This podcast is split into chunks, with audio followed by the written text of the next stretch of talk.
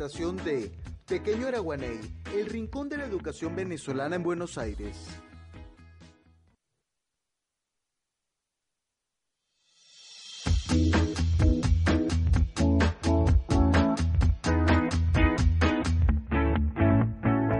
Hola, ¿qué tal amigos de Es Reviral? Bienvenidos a una nueva edición de nuestro programa. Un saludo muy especial a todos los que nos ven y nos escuchan a través de Radio Capital. Eh, hoy estoy sola. Sola, sola. No, mentira, no tan sola porque aquí está Santi Montiel en los controles para ayudarnos siempre. A la dirección del señor Fernando Andrade y también me acompaña Carlos Suárez. Lo cierto es que no está aquí en el estudio. Ahorita nos tendrá que dar una muy buena explicación, Carlos Suárez, de por qué no está con nosotros. este, ya lo tenemos con nosotros, Santi. Bueno, Carlos, bienvenidos. ¿Cómo estás? Cuéntanos. Ha tenido una semana complicadísima, pero para bien. Creo que ha sido bastante productiva y hoy tienes muchas cosas que contarnos. ¿Cómo estás? Hola Andreina, hola a todas las personas que nos sintonizan a esta hora a través de radiocapital.com.ar. Efectivamente, durante esta semana se generaron muchísimas noticias acá en Buenos Aires, entre ellas eh, lo que fue bastante viral y es que se realizó la segunda conferencia de coordinación sur-sur de las Naciones Unidas, donde por supuesto nosotros estuvimos presentes allí y vimos cómo más de 90 delegaciones que estuvieron presentes rechazaron la presencia de la delegación venezolana eh, de parte de Nicolás Maduro y reafirmaban su apoyo a Juan Guaidó como presidente interino de Venezuela. Pero entre otras cosas, por supuesto que también fue noticia eh, que el día de ayer la Vinotinto le ganó a Argentina 3 a 1 en este partido que se realizó en Madrid, pero Andreina, por supuesto que tú tienes más detalles de esto y sabes mucho más de la materia, ¿no? Así es, bueno, entre muchas noticias, como tú dices, que se dieron durante esta semana, era un partido el que se dio bastante promoción por varias razones. Una porque este como que arranca este ciclo de preparación para lo que va a ser la Copa América de Brasil a mitad de año. Entonces todos los equipos están buscando prepararse en estas fechas FIFA que quedan.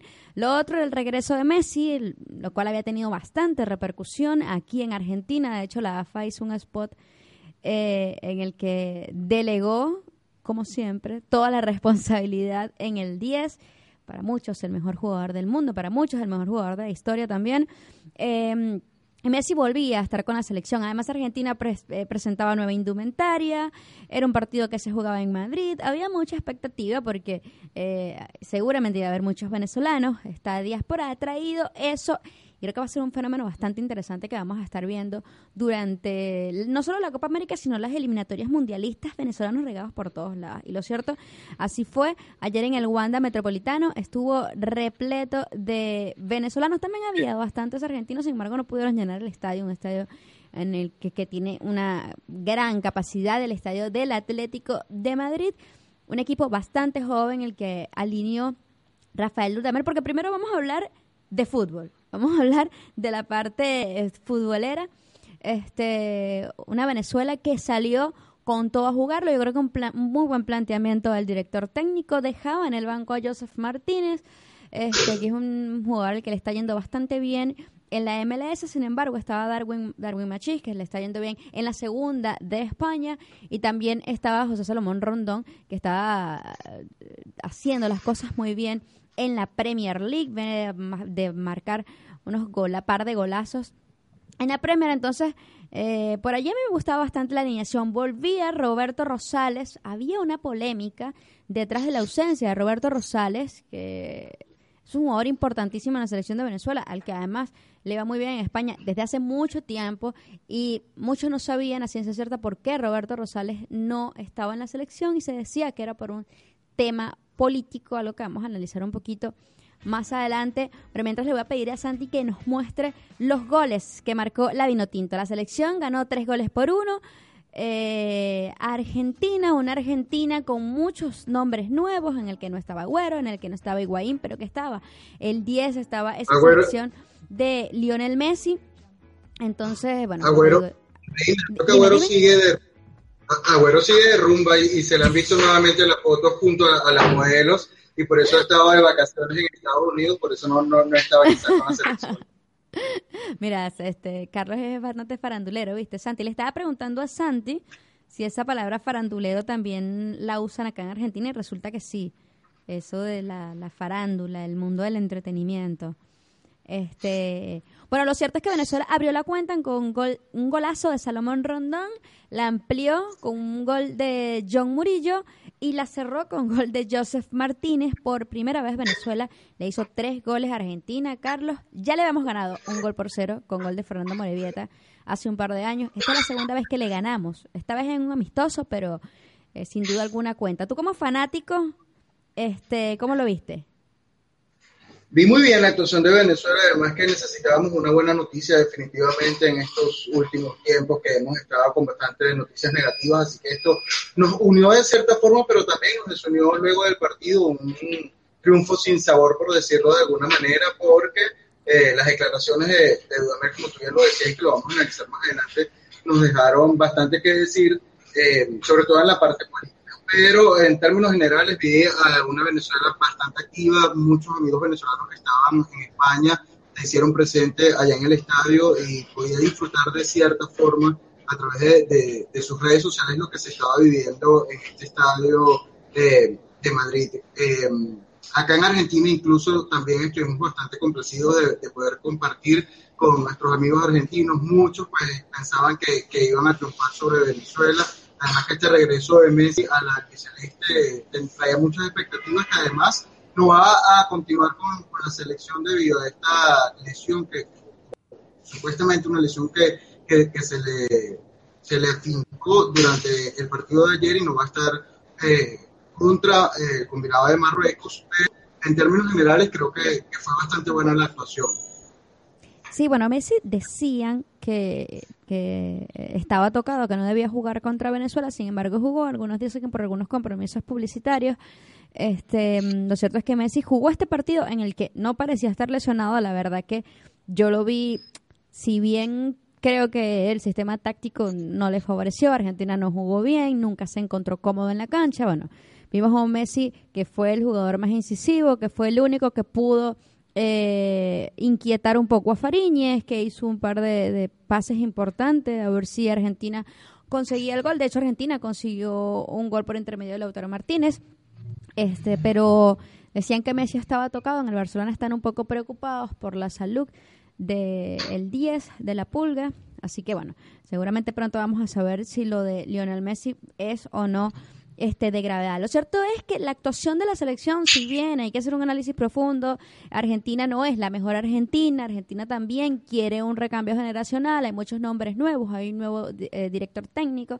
Yo creo que a Venezuela se le vio bien, se le vio madura a pesar de, de muchos jugadores jóvenes, se le vio con mucha frialdad, aprovechó las oportunidades y bueno, pudo ganar este partido de manera contundente, lo que dejaba una buena sensación este, de este partido. Pero antes del encuentro habíamos visto unas fotos y un video del embajador de Juan Guaidó en España que estuvo visitando a la Vinotinto, Carlos.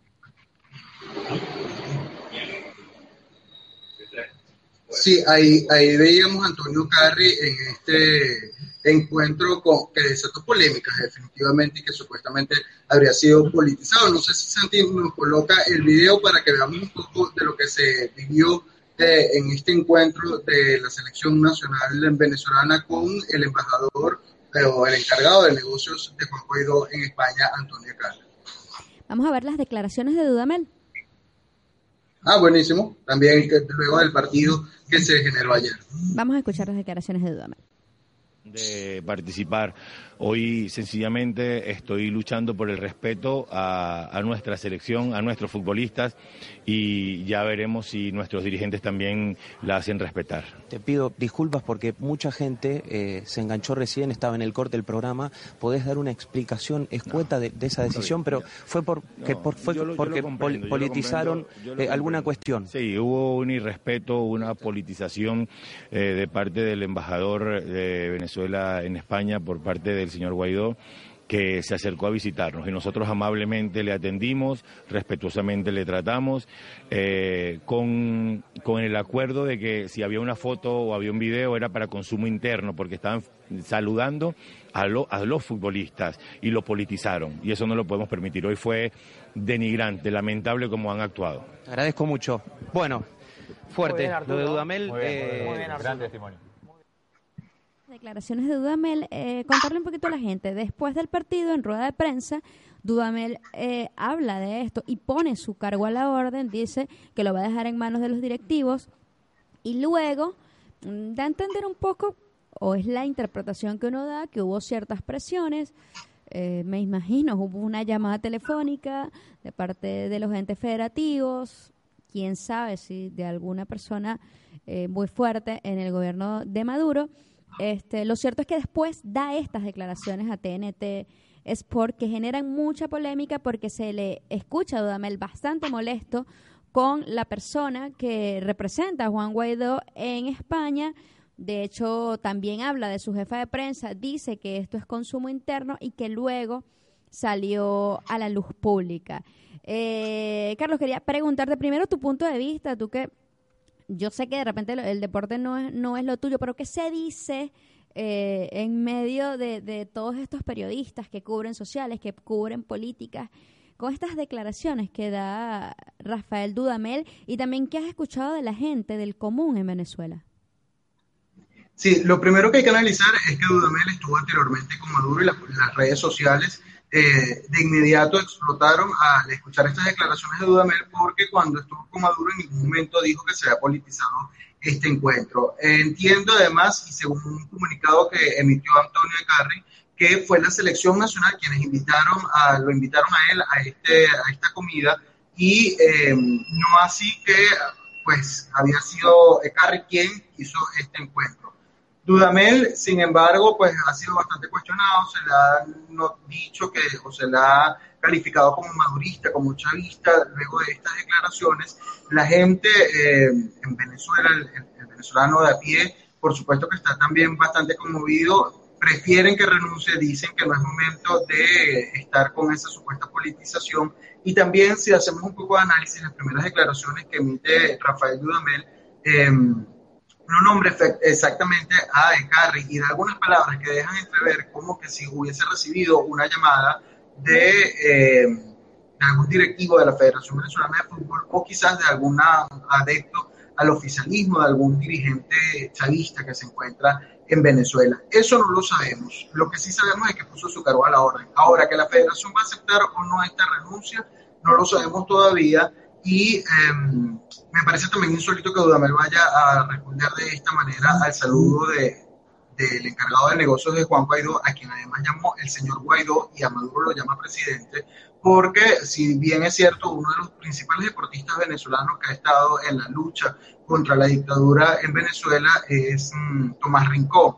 Hemos visto también videos de Salomón Rondón, entre muchos otros miembros de la selección nacional que han estado... Eh, manifestando su descontento contra la dictadura que se vive en Venezuela y el apoyo que le han dado a Juan Guaidó. Así que yo creo que las declaraciones de Dudamel han estado de más y que debió seguir sin que hubiese ningún contratiempo, porque incluso los fanáticos que ayer lo pudieron apoyar y que le daban todo el espaldarazo a, Dudamel, hoy sin lugar a duda están rechazando esta postura que, sostuvo luego del encuentro, que además eh, pues quizás lo empañó un poco también con estas declaraciones. No sé, ¿qué opinas tú desde la parte deportiva?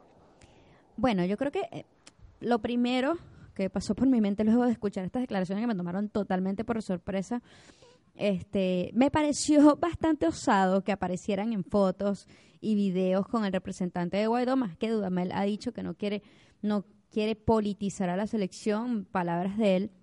Debo también, eh, bueno, lo primero que pensé es que qué difícil era ser Dudamel justo en ese momento porque sentía que siento que él está entre dos aguas. Siento que eh, de verdad yo no creo que Rafael Dudamel sea madurista para nada. De hecho, mucha gente, y me voy a poner en este caso abogado del diablo, mucha gente se le olvida y ese video no lo han puesto en redes sociales, pero voy a, voy a compartirlo y ahora lo vamos a poner en Es Reviral para que la gente pueda tener también su, su su punto de vista y tenga las dos caras de la moneda, porque cuando Venezuela logró el subcampeonato del mundo, sub-20, que ha, sido quizás el momento en el que Dudamel ha tenido más auge, primero Dudamel cuando llegó la selección de Venezuela a tierras venezolanas luego de, de, este mundial, no quiso pasar por Miraflores. O sea que eh, ese año, que fue en el año 2016, si mal no recuerdo, no fue condecorado eh, en Miraflores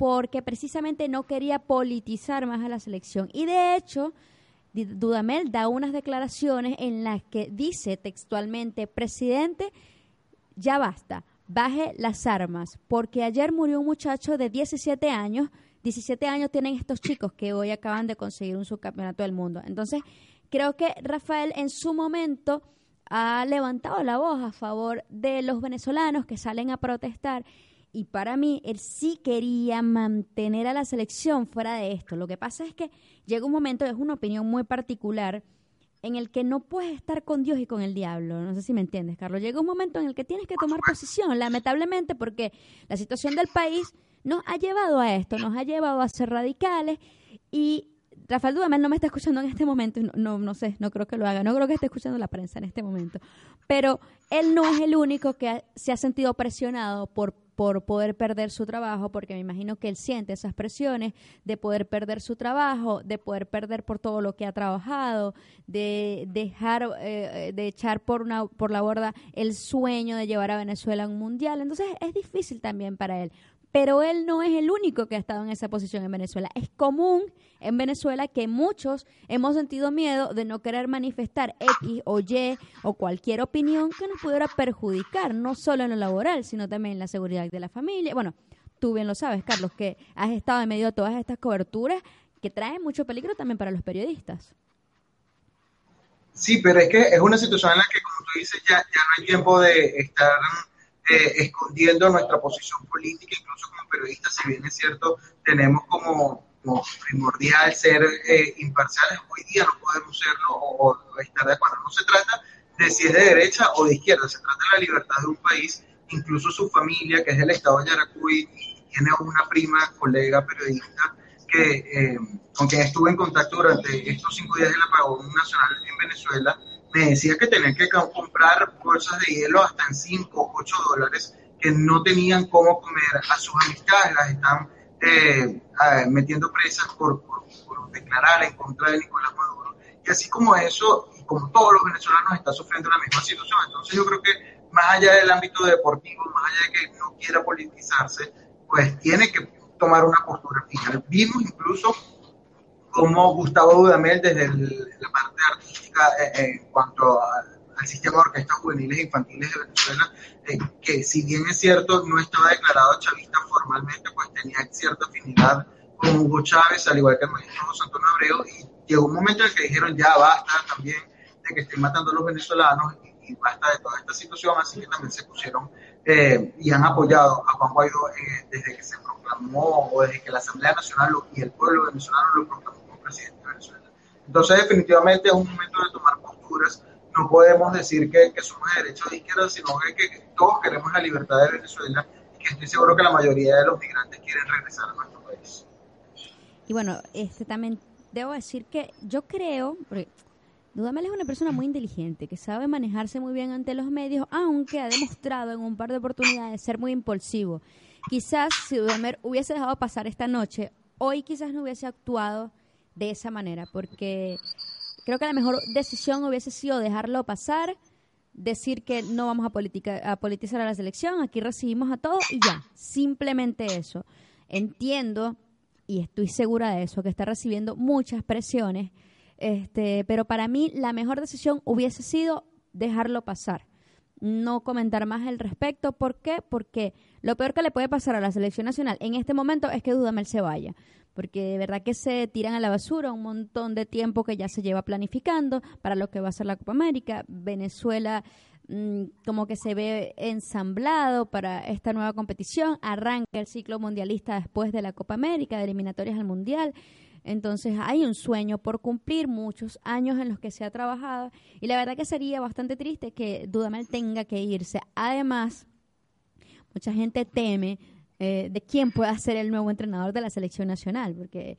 Eh, ¿Hay algunos nombres han sonado quizás o tú crees como especialista no, en No, no, no, no. Obviamente no ha sonado ningún nombre porque mm, oficialmente, o no creo que en la federación estén pensando en dejar ir a Dudamel. Es de verdad que, que no creo que estén pensando en dejar ir a Dudamel. Por un lado, Dudamel no le va a faltar, no le va a faltar trabajo.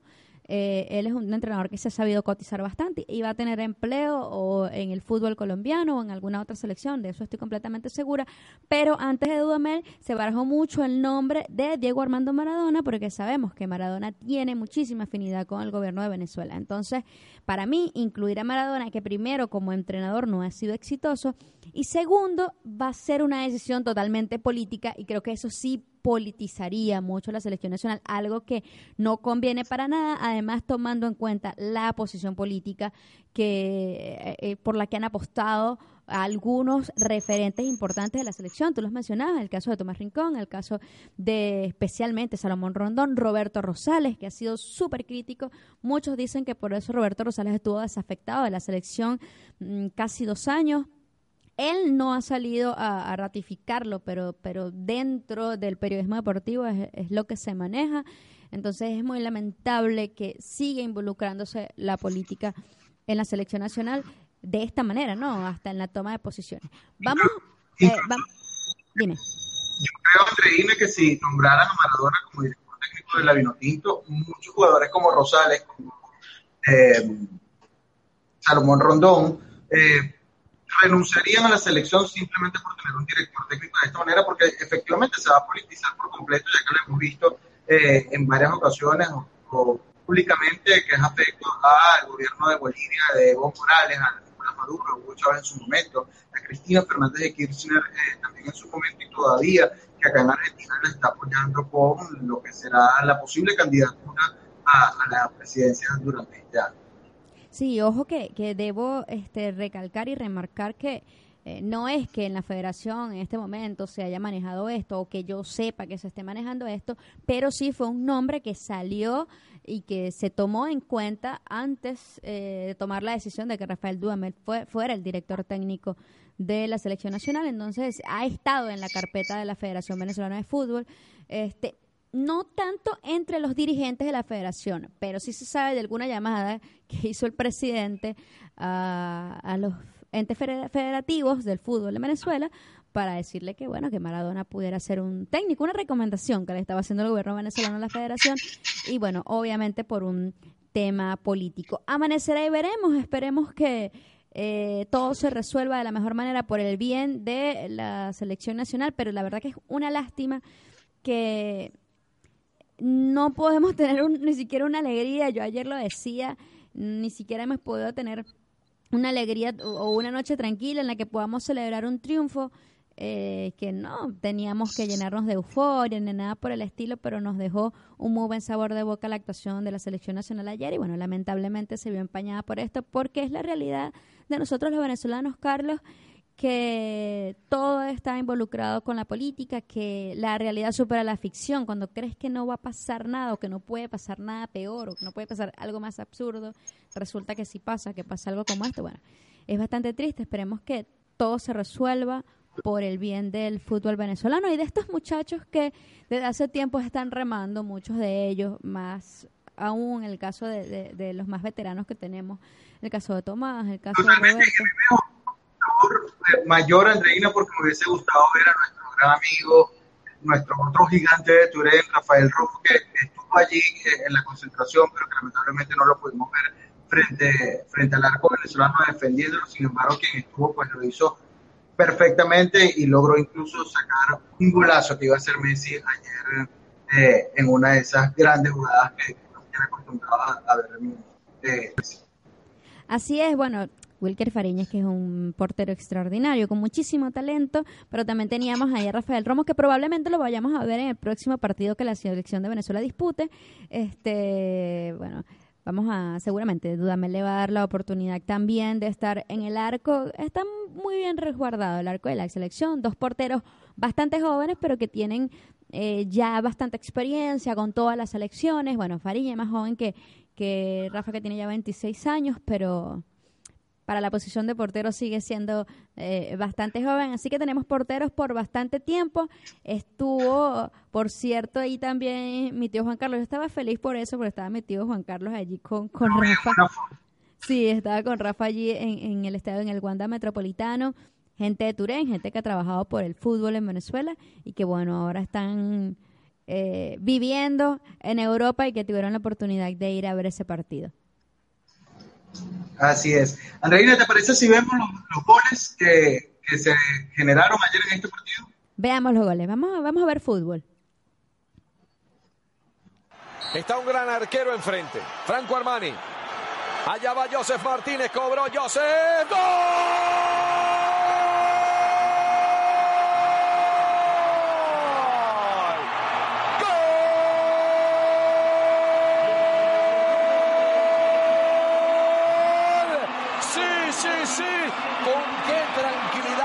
Con qué tranquilidad marca el tercero para Venezuela. La pasaba mal Venezuela, controló el partido y Joseph Martínez también se une, sí, sí, sí, a la fiesta del gol.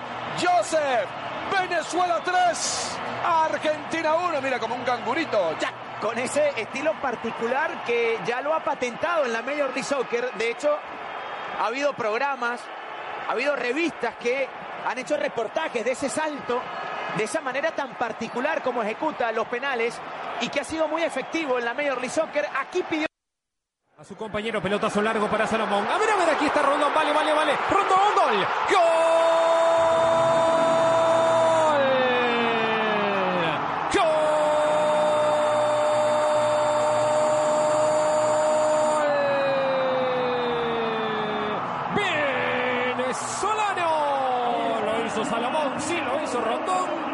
Enviada a la espalda de esa línea de tres que manda en esta jornada de Scaloni. Salomón Rondón nos dice que en cinco minutos de este primer tiempo Venezuela le gana 1 a 0 a Argentina. José Chavarri. Sí, José Carlos. El rostro de los jugadores argentinos lo dice todo, ¿no? Cuando vemos la repetición. Posesión de balón, mucha pausa y un pase extraordinario. Habilitado. Tres dedos habilitado totalmente y Rondón que la para muy bien y luego se perfila. Con eso, mucha gente decía Argentina con una línea de 5 de entrada. No, no es una línea de 5. Al momento de defender, sí. Sí, pero más bien la propuesta es algo agresiva, si se Ahí están los 5, ahí están los 5. La pelota que viene larga para Salomón, es buena para Salomón, la bajó Salomón. ¡Golazo! ¡Gol!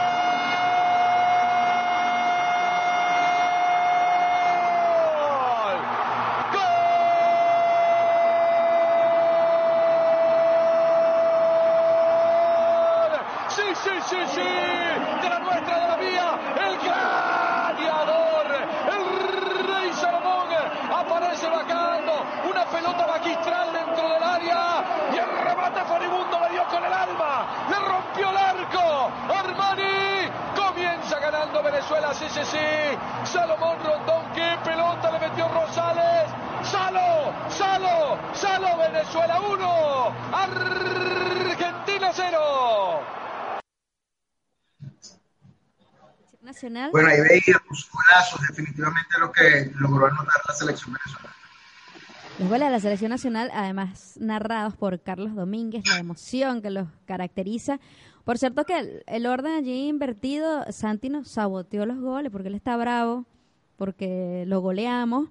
Entonces nos puso, no, nos saboteó el orden de los goles, pero lo cierto es que no importa el orden de los factores, igual ganamos 3-1, Santi.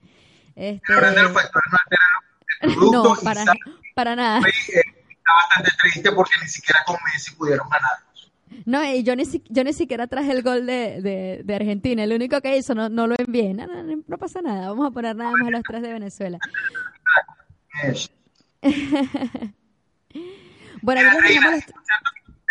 Tú me preguntabas al principio que dónde estaba, que por qué no había ido hasta la y a lo mejor están viendo acá a los lados que pasan y pasan personas, y que me encuentro en Vinilos Cava, que es un emprendimiento venezolano donde eh, hacen impresiones increíbles de franelas, de tazas, perdón, de remeras, de camisas, de tazas, eh, de cualquier impresión que ustedes necesiten en Vinilos Cava son buenísimas. Hoy vine, que les voy a mostrar acá parte del material que me están dando de Gil Venezuela, es para parte de una campaña que estamos emprendiendo ahora desde Argentina, de Aid for AIDS. No sé si recuerdan que estuvimos a Jesús claro. Eh, hace unos días contándonos el trabajo que vienen realizando. Y bueno, ahora algunos artistas venezolanos que están acá radicados en Argentina se unen a lo que va a ser el Echarle Pichón eh, Challenge, se llama. Así que nosotros también nos tenemos que unir Gracias, Charles Pichón, aunque tenemos días sin hacer ejercicios, pero que trata un poco de hacer 30 flexiones de esa manera de regalar un dólar por día o puedan un dólar por mes para eh, ayudar a darle alimento a todos esos niños que eh, están necesitados en Venezuela todas las personas que necesitan. Entre ellos, y vamos a ver próximamente videos de eh, las figuras de como Dayana Mendoza, este Miss Universo, Paulina Vega, esta campaña aquí en Argentina.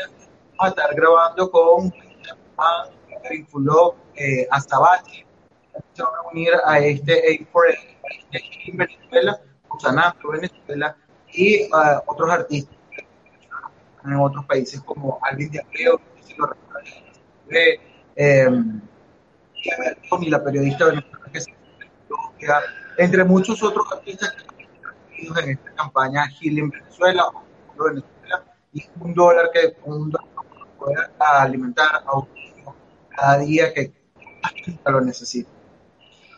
No, espectacular, de verdad que sí la recordamos de todas maneras. La vamos a estar poniendo en nuestras redes sociales, espectacular. Y a mí me encanta hacer deporte, así que seguramente vamos a estar haciendo todas las fracciones que nos pongan a hacer y vamos a donar ese dólar para ayudar a alimentar a los niños en Venezuela y seguramente muchísima gente se va a unir a esta iniciativa. Eh, yo sabía que Carlos tenía una buena explicación para no haber llegado a R viral. Eh, de todas maneras, eh, creo que quedó mejor así. Sí, efectivamente. algo, algo más natural que voy a mostrar acá. Pues, vamos a ver si acá nuestro amigo venezolano quiere contarnos un poco de este emprendimiento a ver, acá lo tenemos. Mira, cuéntanos un poco de ese emprendimiento venezolano. Me decías que ya tienes cuatro años acá viviendo con Sí, en medio. Pero principalmente no para Porque muchos emprendimientos al momento de ir a, un tenía le cobramos. Entonces iniciamos esto porque yo mayormente lo que hago es eso. Por eso nosotros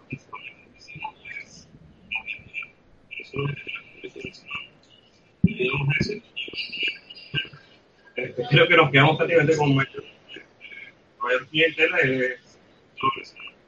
¿Son ustedes generalmente los que le hacen todo el material a estos emprendimientos venezolanos?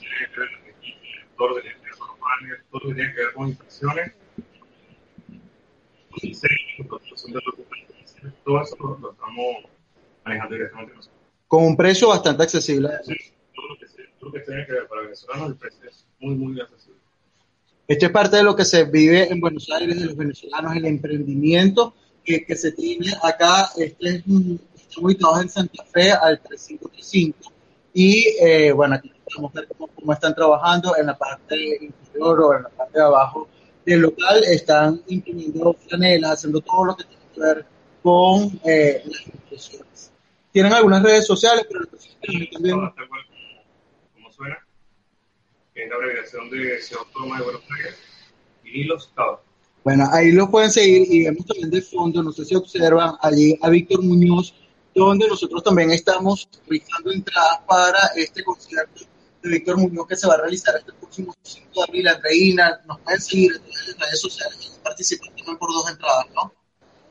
Y recuerden que tienen que eh, escribirnos en arroba reviral, buscar la publicación de Víctor Muñoz, decirnos con quién tienen, quieren ir eh, y seguir nuestras cuentas en Instagram y ya estarán participando por estas dos entradas para ver a Víctor Muñoz por primera vez en Buenos Aires. Va a estar muy chévere, así que los invitamos a participar. Ya hay gente allí bastante eh, participando, gente de la radio participando allí insistentemente, así que si quieren hacerle la competencia se pueden meter allí y comentar la publicación y asistir a este concierto. Sí, en este concierto, por primera vez viene Víctor y seguro que muchos fanáticos van a estar dependientes de lo que se va a.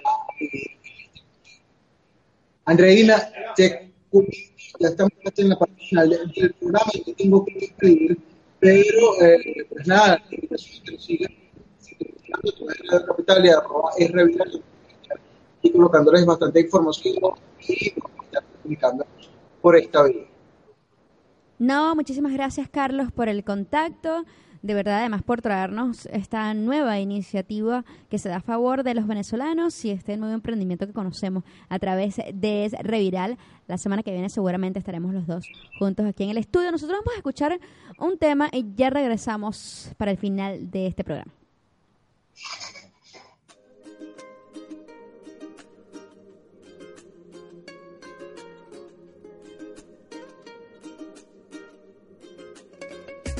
And I hate how much I love you. She boy. is always right there when I need her. I just shot a man down in Central Station. Why'd you gotta be so rude? Don't you know I'm human too? I don't need no money. Oh, when that love comes down without devotion. I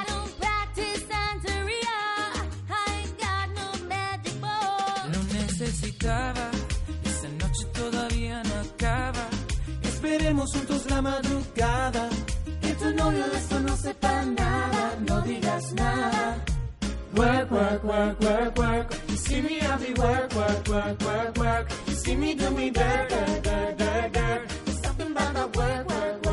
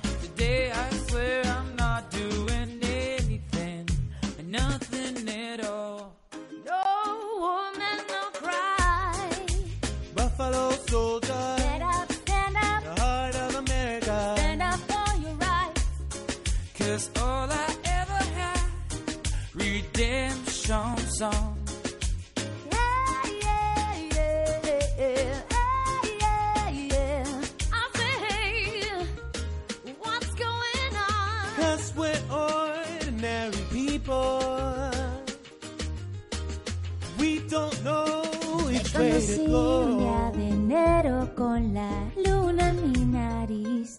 Y como vi que eras sincero, en tus ojos me perdí. It's sister. I don't wanna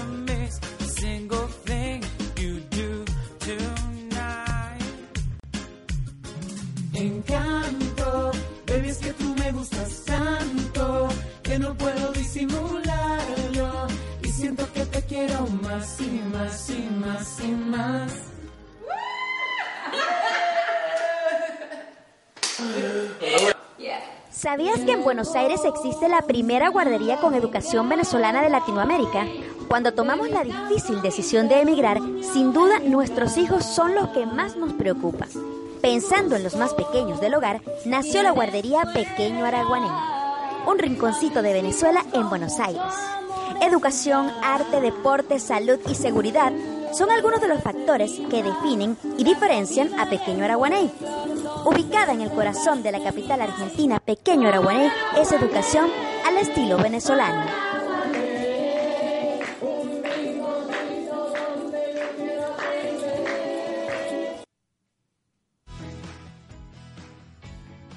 Regresamos amigos, estás escuchando ese reviral a través de Radio Capital, recordando que puedes escucharnos a través de todas nuestras plataformas. Estamos en YouTube, en Facebook, en Twitter, en Periscope, para que nos escuches también a través de la página web de Radio Capital, en Instagram, en nuestra transmisión en vivo que se ve excelente.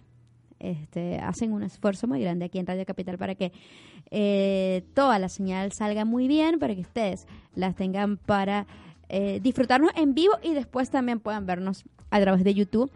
Quedan allí grabados todos los programas de Radio Capital para que ustedes puedan verlos a través de YouTube.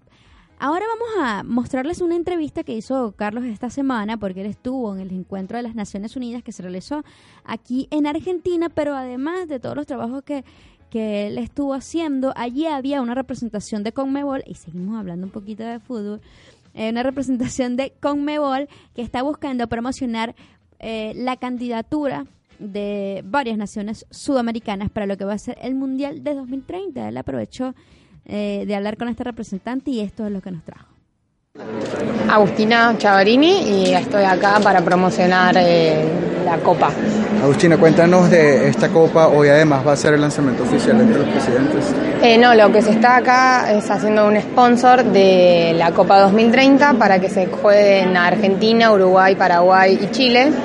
y lo que está haciendo la Conmebol y Domínguez es promocionar esto eh, porque es eh, el aniversario, pasaron 100 años desde que se jugó en Uruguay por primera vez y, se ganó ahí. Entonces, primero quisieron hacerla en ese país. Eh, como Uruguay no tiene la infraestructura necesaria, se sumó Argentina para cooperar y después quedaron en estos cuatro países. ¿Cómo, ¿Cómo están las expectativas que se tiene previsto para esta Copa? Y esperemos que, gane alguno de los cuatro países que se está poniendo en lugar la infraestructura, que somos bastante pasionales con esto. ¿Y están ya previstas algunas infraestructuras o se van a construir unas nuevas para lo que va a ser esta...? Se van a construir nuevas, además de las que ya están disponibles. en el caso de Argentina, ¿tiene cuántos estadios disponibles para...? Eh, dos seguro, River Boca, eh, y después los que haya. Vale, muchas gracias.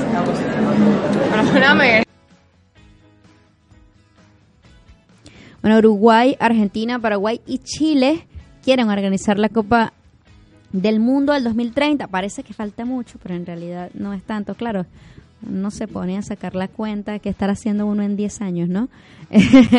Más de 10 años, en realidad. Este, pero se van a cumplir 100 años de la primera Copa del Mundo que se realizó en Uruguay en, en el 30, eh, entonces en 1930. Eh, Copa del Mundo que ganó Uruguay, además, entonces, bueno, de una manera muy romántica, quieren volver a hacer la Copa del Mundo en Uruguay, pero creo que es difícil, ya después de que se han hecho tantas Copas del Mundo, la exigencia, además, toda la gente que va a un país que quizás que Uruguay pueda organizar solo esa Copa del Mundo, no se va a arriesgar Uruguay a hacerlo, un país muy pequeño, económicamente es complicado, a pesar de que la FIFA ayuda bastante a hacer una Copa del Mundo, el país también tiene que este, tiene una carga económica importante. Eh, entonces, bueno, eh, para mí lo ideal era como hacerlo entre Argentina y Uruguay, sin embargo, eh, se había bajado del bus Macri, pero al parecer como se subió Chile y se subió Paraguay, dijo, bueno, entonces ahí sí, sí podemos hacerlo. La verdad que sería la primera vez que una Copa del Mundo se hace en cuatro países. son países que si bien la extensión creo que es bastante grande, eh, no habría tanto problema. En Brasil, por ejemplo, la gente tuvo que viajar muchísimo porque Brasil es muy grande, en Rusia también, porque Rusia es muy grande, así que este, en estos países que están bastante cerca, eh, que son fronterizos, quizás se pueda hacer. Es una idea que está allí, están lanzando la candidatura, no quiere decir que Comebol la vaya a aceptar. Además, está muy próxima esta Copa del Mundo que se va a hacer entre Estados Unidos, Canadá y México, entonces probablemente no se dé, sin embargo, eh, creo que sería bastante lindo poder tener una Copa del Mundo aquí cerca eh, y bueno, rememorar Además, aquella Copa de 1930, hace 100 años, se van a cumplir 100 años en esa fecha. Así que esperamos que las cosas salgan muy bien y que Sudamérica pueda tener de nuevo la Copa del Mundo. Bueno, ya como que se nos terminó el tiempo. ¿Qué dice Santi? ¿Ya? ¿Listo? Bueno, se acabó el tiempo de Reviral a través de Radio Capital. Estuvimos trabajando para ustedes, Carlos Suárez, eh, acompañándome también Santi Montiel el señor Fernando Andrade en la dirección de la radio y quien les habla, Andreina Pacheco. El próximo sábado nos, nos reencontramos a través de Radio Capital. Chau.